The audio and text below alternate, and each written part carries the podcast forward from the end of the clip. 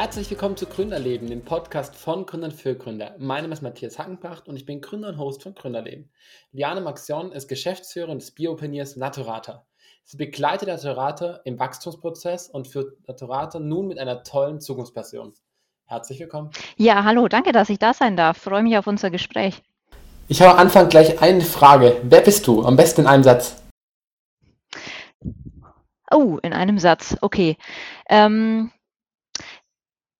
ich bin ein Genussmensch, der sich schon immer eigentlich mit dem Thema Kulinarik sehr intensiv auseinandergesetzt hat und dazu noch das, äh, ja, schier schon unverschämte Glück und das Vergnügen hat, äh, 'n Unternehmen zu leiten, das sich genau auch mit diesem Thema beschäftigt. Ähm, ich leite nämlich die Naturata AG und wir sind seit, äh, ja, über 45 Jahren, äh, dabei, hochwertige und nachhaltige Lebensmittel an den, an den Mann und an die Frau zu bringen.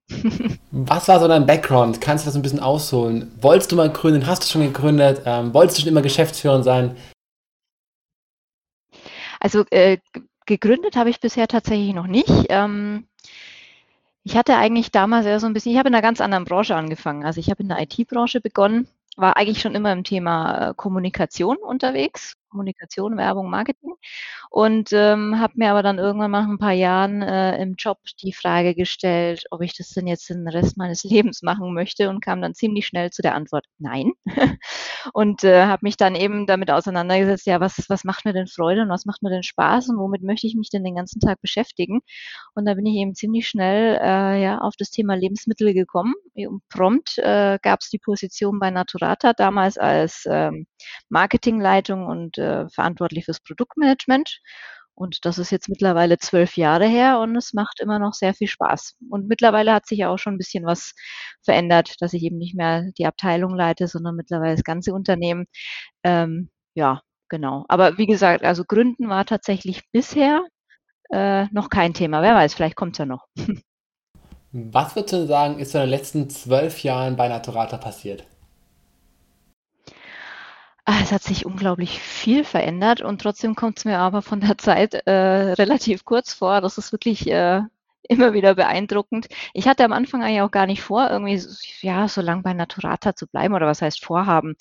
Ähm, hatte da jetzt gar nicht so die, ja, die Überlegung gehabt, aber es, es war von Anfang an so spannend, äh, das Unternehmen mitzubegleiten, mit aufzubauen, äh, neue Projekte zu starten, dass äh, es ja nie den Moment gab, wo ich tatsächlich nachgedacht hätte, äh, ich muss jetzt was anderes machen, sondern irgendwie war es wie so ein Fingerschnips und zwölf Jahre waren vorbei. Ähm, wir waren damals noch recht, äh, ja, ich würde es meist nennen, Hemd, hemdsärmelig unterwegs und das hat sich jetzt in den zwölf Jahren schon sehr, sehr stark geändert. Also wir sind, ähm, was das Thema Digitalisierung angeht, jetzt schon sehr weit für das, dass wir ein relativ ja, kleines, familiäres, nenne ich es fast mal, Unternehmen sind. Ähm, auch was das Thema Kommunikation angeht, haben wir uns da ordentlich gesteigert. Wir haben ein neues Markenbild etabliert vor wenigen Jahren, äh, was man jetzt am Produkt, auf der Website und so weiter sieht. Also da hat sich sehr, sehr viel getan. Was war denn für dich so die allergrößte Herausforderung in diesem Prozess? Äh, war das das Thema Digitalisierung oder das Wachstum einfach? Was war so das, das, die größte Herausforderung? Also die größte Herausforderung war tatsächlich gar nicht mal das Thema Digitalisierung. Das kam bei uns immer so ja projektweise und äh, da äh, hier im Team auch alle extrem äh, äh, ja digital unterwegs sind oder, oder sehr sehr zukunftsorientiert unterwegs sind, war da auch nie irgendwie äh, ja, Problematik, dass man, ob wir das jetzt möglich machen sollen oder ob es da, dass gar irgendwie groß Diskussionen gegeben hätte.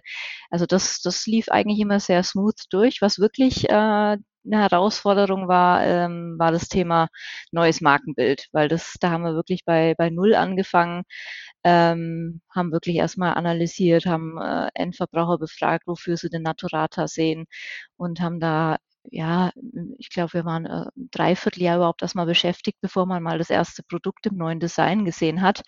Ähm, und wenn man natürlich so lange an dem Projekt arbeitet, ist es natürlich umso wichtiger, dass es dann auch genau in die richtige Richtung geht und äh, äh, positiv angenommen wird. Und als das dann der Fall war mit dem mit der ersten Produktgruppe im neuen im neuen Bild und die Webseite neu und wir wirklich nur positives Feedback bekommen haben, das war super. Also das da ist einem erstmal ein riesiger Stein vom Herzen gefallen und hat einen natürlich bestätigt in der Arbeit, die man da jetzt wirklich ein ja Dreivierteljahr Jahr vorher geleistet hat, ähm, dass es auch alles richtig war. Wenn ihr jetzt sagt, okay, ihr habt die Digitalisierung erstmal für euch soweit geschafft, was würdest du denn sagen, sind so in den nächsten Jahren die größte Herausforderung, vielleicht auch in der Branche? Was sind also die wichtigsten Punkte, die du vielleicht auch neuen Startups daraus mitnehmen kannst und sagen, hey, das sind die Herausforderungen, die gelöst werden müssen, das sind die Herausforderungen, äh, worauf man noch achten muss als Unternehmen, um den Trend mitzunehmen? Also ich, erstmal glaube ich, dass das Thema Digitalisierung nie irgendwann geschafft ist, sondern das geht immer weiter und es entwickelt sich ja auch alles weiter. Das heißt, an dem Thema muss man eigentlich immer dranbleiben. Und es gibt immer Entwicklungen, die man dann entsprechend für sich selbst bewerten muss und sagen äh, muss, ob man, ja, ob das jetzt sinnvoll ist fürs Unternehmen oder nicht. Also das wird uns mit Sicherheit noch eine lange, lange, lange Zeit weiter begleiten und äh, ja, mit dem ein oder anderen Projekt auch wahrscheinlich bei Naturata umgesetzt werden. Ähm, was aber definitiv äh, noch eine Herausforderung ist, ähm, beziehungsweise Herausforderung würde ich es gar nicht nennen, sondern eher eine Chance, ist ähm, einmal das äh, neue Lieferkettengesetz, ähm, wo es wirklich um die Nachverfolgbarkeit von, von den Lieferketten geht. Ähm, das ist ja gerade momentan ja in, in aller Munde. Ähm, das wird zwar eine Herausforderung, das äh, umzusetzen und, und dem gerecht zu werden, was das Gesetz dann eben auch abbildet. Aber auf der anderen Seite ist es eben auch eine wahnsinnige Chance, dass da wirklich innerhalb der Lieferketten äh, ja fair und, und, und sauber gearbeitet wird und ähm, das nicht nur bei so Bio-Pionieren wie bei Naturata. Für uns ist es selbstverständlich, dass wir so arbeiten, aber dass es eben auch bei allen Unternehmen, die da vielleicht bisher noch nicht so den Wert drauf gelegt haben, äh, ja, da jetzt äh, eine Richtlinie gibt, ähm, mit der sie sich auseinandersetzen müssen. Wie empfindest du den ganzen Markt so? Also gerade ähm, Naturata gilt ja als der Bio-Pionier, äh, wie du es auch so schön gesagt hast. Würdest du sagen, dass ähm, der Markt gerade überlaufen ist als solches, auch durch die ganzen neuen Startups, oder sind da noch voll die großen Potenziale auch für euch? Äh, wohin könnt ihr euch orientieren? Ja, also der Markt hat sich die letzten Jahre natürlich extremst verändert. Also als ich vor zwölf Jahren angefangen habe, waren wir wirklich noch so ähm, äh, ja einer von den Altökos, um es vielleicht mal so zu sagen. Wir hatten zwar jetzt nicht alle äh, diese berühmt-berüchtigten Sandalen an und diese Strickpullis an, ähm, so war es jetzt nicht, aber äh, wir waren schon äh, hauptsächlich eben in, in, im Naturkostbereich, in den Bioläden unterwegs und da war dann auch wirklich der Endverbraucher ein, äh, ja, ich nenne es mal Hardcore-User, äh, wo wirklich das, das Gesunde extrem im Vordergrund stand und gar nicht mal äh, in erster Linie auch das Thema Genuss und Geschmack. Ähm, das hat sich jetzt wirklich dahingehend äh, geändert, dass ja Bio jetzt wirklich ja hier schon Mainstream ist. Also man bekommt ja Bio jetzt mittlerweile in jedem Supermarkt, im Discount. Ähm, es gibt mittlerweile auch alle Produkte gefühlt in Bio-Qualität. Also das war damals auch noch nicht so. Da gab es wirklich das ein oder andere Produkt eben noch nicht in Bio-Qualität, sondern nur konventionell. Und äh, da hat sich schon sehr, sehr viel getan. Äh, natürlich sind die letzten Jahre auch viele Startups gekommen äh, in dem Bereich. Ähm, ich glaube aber trotzdem, dass, dass das Thema Nachhaltigkeit äh, jetzt schon stark am Wachsen ist und es aber äh, noch viel, viel mehr wachsen wird, äh, weil die, die nachkommenden Generationen nochmal ein ganz anderes Bild haben und ein ganz anderes, ja, ja, wie soll ich sagen, Interesse auch an dem Thema, ähm, ist da definitiv noch Platz für weitere Startups, die eine super Idee haben mit, mit einem, ja, mit einer, mit einer cleveren Kundenansprache, ähm, dass man sich da definitiv noch etablieren kann. Man muss sich wahrscheinlich ein bisschen, ja, ein bisschen genauer im Konzept sein und vielleicht ein bisschen mehr anstrengen, als es jetzt die ersten Startups waren, die im Bio-Bereich vielleicht damals Fuß gefasst haben. Aber äh, ich glaube, da ist noch, noch viel Raum möglich.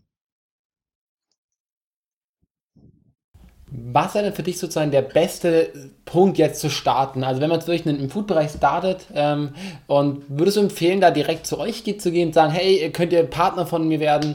Ähm, oder würdest du sagen, äh, soll man zu anderen Unternehmen gehen? Ähm, oder ja genau, also wenn du jetzt nochmal gründen würdest, wie würdest du starten ähm, im Food-Bereich? Also was definitiv äh, sehr hilfreich wäre, ist äh, ein guter Handelspartner, einen guten Handelspartner zu haben, dass man sich wirklich, ähm, kommt darauf an, wie groß man jetzt auch starten möchte, aber dass man sich da wirklich ähm, einen guten Partner äh, an Land zieht, äh, sei es ein, sei es ein, ja, ein regionaler Filialist, äh, man sagt, man möchte jetzt nicht so, nicht so groß starten oder halt, äh, wenn man, wenn man die Möglichkeit hat, tatsächlich dann auch wirklich schon eine, eine bundesweite Kette, weil ähm, am Ende des Tages ist es äh, äh, ja für Lebensmittel nach wie vor in Deutschland so, dass die meisten eben im stationären Handel, im Einzelhandel, im klassischen Supermarkt äh, eingekauft werden. Und wenn man da von Anfang an schon jemanden begeistern kann für die Idee, den man da gleich mit dem Boot hat, ist es um ein Vielfaches einfacher, wenn man, bevor man lang an seiner Idee bastelt, äh, in die Umsetzung geht und dann schlechtestenfalls äh, im Handel keiner, ja, keiner bereit ist, es mal auszuprobieren. Ich glaube, äh, andersrum wäre besser, wenn man da schon wirklich einen guten Partner mit im Boot hat. Ich kann mir vorstellen, dass nach all diesen Jahren sich äh, das auch so wie so ein eigenes ähm ja, wie ein eigenes Unternehmen anfühlt. Und deswegen auch die Frage, wie gehst du mit geregelten Arbeitszeiten um? Gerade in deiner Position wirst du wahrscheinlich mehr arbeiten müssen wie die meisten da draußen. Ähm, wie empfindest du Arbeit für dich? Und vor allem, wenn du nach Hause kommst, schlafen schon alle oder hast du vielleicht einen festen Plan? Wie machst du das? Wie gehst du damit um? Ähm, ja, also es stimmt. Ähm, es, es, hat wirklich schon irgendwie so ein bisschen was vom eigenen Unternehmen und ich bin auch mit voller, mit voller Begeisterung äh, immer dabei, schon, also auch die ganzen zwölf Jahre über. Klar, gibt auch mal Tage, ne, da ist man vielleicht nicht so gut drauf oder hat jetzt auch mal äh, ja nicht so schöne Themen auf dem Tisch. Aber das gehört dazu, da wächst man ja auch dran und, und ähm, kann man sicher dann auch immer wieder schön dran reflektieren an so Herausforderungen. Ähm, ja, geregelte Arbeitszeit. Also ich habe für mich äh, den Weg gefunden, dass ich ähm, dann Feierabend mache, wenn ich für mich ein gutes Gefühl habe. Das heißt, dass wichtige Themen abgearbeitet sind, dass ich äh, mir für den nächsten Tag schon überlegt habe, was ich machen möchte oder was, was, was relevant ist, was für den nächsten Tag anstehen muss. Manches ist ja auch ein bisschen fremdbestimmt, manche Themen, um die man sich kümmern darf. Ähm, und in dem Moment, wo ich sage, okay, jetzt, jetzt fühlt sich's für mich gut an, dass ich jetzt wirklich nach Hause gehen kann, dann mache ich das auch. Das kann tatsächlich wirklich auch mal früher sein, dass ich sage, ja, also jetzt äh, ja, bin ich vielleicht auch mal irgendwie zwei Stunden früher dran. Das kann aber natürlich auch viel später sein. Also es gibt jetzt nicht irgendwie so feste klassische äh, Arbeitszeiten, ähm, die ich dann immer einhalte. Das ist wirklich sehr abhängig von dem, was gerade ansteht, ähm, mit was ich mich und was auch wirklich akut ist. Manche Themen sind eben auch wirklich dringend. Ähm, das hat dann natürlich immer Vorrang und dann geht halt mal ein Tag länger, aber ich schaffe es da eigentlich ganz gut, auch mal einen Ausgleich zu finden und zu sagen, okay, wenn es dann mal möglich ist, dann geht es auch mal vielleicht einen Tag ein früherer Feierabend. Also das funktioniert eigentlich ganz gut. Würdest du das auch so als Tipp für dich formulieren? Also, dass wenn man sagt, man ist fertig, man es erledigt, dass man dann nach acht Stunden auf, nach Hause geht oder auch früher und man muss nicht die acht Stunden nach, durchhalten? Oder findest du, man kann es erst sozusagen das so umsetzen, wenn man schon eine gewisse Position oder schon was erreicht hat? Ähm, ja, was, was würdest du denken? Also kann man das als Tipp formulieren für zukünftige Startups, für zukünftige Gründer da draußen?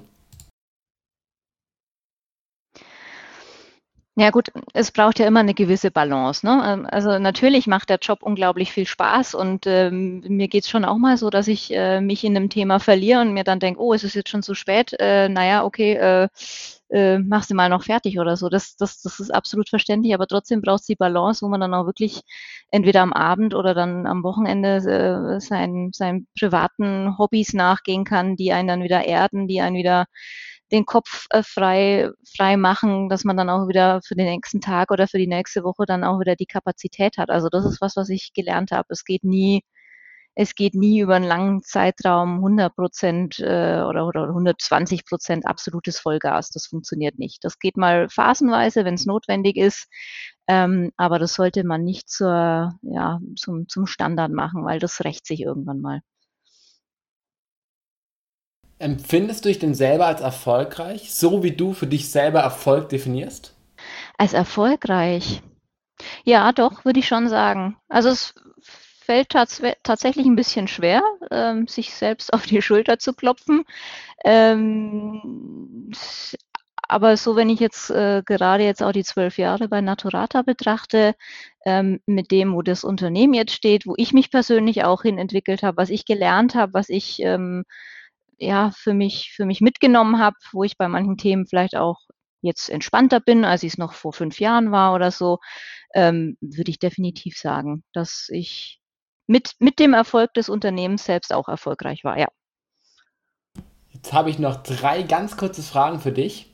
Hast du eine Morgenroutine? Eine Morgenroutine, hm, im klassischen Sinne jetzt nicht, was aber definitiv sehr wichtig ist für meinen für meinen guten Start in den Tag, ist meine Tasse Kaffee. Also ohne die äh, werde ich tatsächlich, also da fängt der Tag schon mal nicht so wirklich gut an, wenn äh, nicht mein, meine Tasse Kaffee in der ja, Kombination mit der Milch, mit der ich sie trinke, äh, nicht verfügbar ist, weil gerade vielleicht aus oder so, dann mh, hm, fängt der Tag schon nicht so gut an.